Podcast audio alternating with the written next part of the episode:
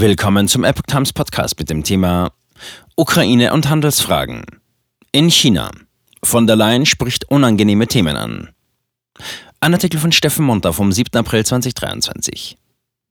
Beim Treffen der EU-Kommissionspräsidentin von der Leyen, Frankreichs Präsident Macrons und Chinas Staatschef Xi wurden für China recht unangenehme Themen besprochen. Während von der Leyen mit kritischen Worten im Gepäck anreiste, brachte Frankreichs Macron eine Schar Wirtschaftsleute mit. In den Medien wurde spekuliert, ob die beiden wohl eine Good Cop, Bad Cop Nummer in Peking abziehen würden, um Chinas Staatschef Xi Jinping in der Russlandfrage zu einer Richtungsänderung zu bringen. Die Ukraine-Frage.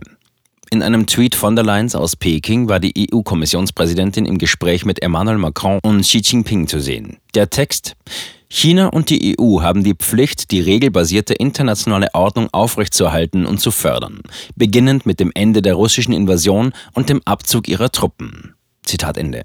Bereits vor ihrer Abreise nach China hatte von der Leyen auf Twitter erklärt, ein Telefongespräch mit dem ukrainischen Präsidenten Volodymyr Zelensky gehabt zu haben. Sie machte deutlich, welche Ziele sie diesbezüglich in China verfolgt. Zitat, die Ukraine wird ein wichtiges Thema meiner Treffen mit Präsident Xi und Ministerpräsident Li sein. Die EU will einen gerechten Frieden, der die Souveränität und territoriale Integrität der Ukraine achtet.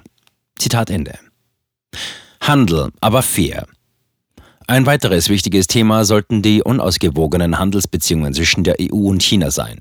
Aus Peking twitterte von der Leyen am 6. April, dass sie ein Gespräch mit Premier Li gehabt habe, in dem es um eine neue Ausbalancierung des Handels zwischen der EU und China ging. Zitat: Unsere Volkswirtschaften sind eng miteinander verbunden, aber das EU-Handelsdefizit steigt aufgrund diskriminierender Praktiken, hatte von der Leyen bemängelt. Sie regte an, den hochrangigen Wirtschafts- und Handelsdialog wieder aufzunehmen.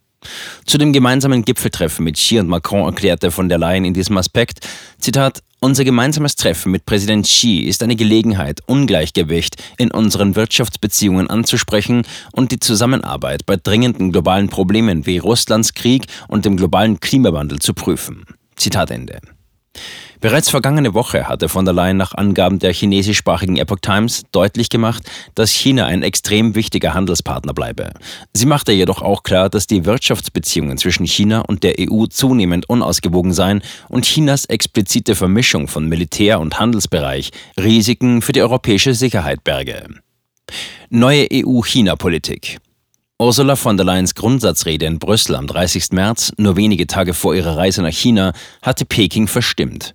Vorbei scheinen die guten alten Zeiten des Business as usual.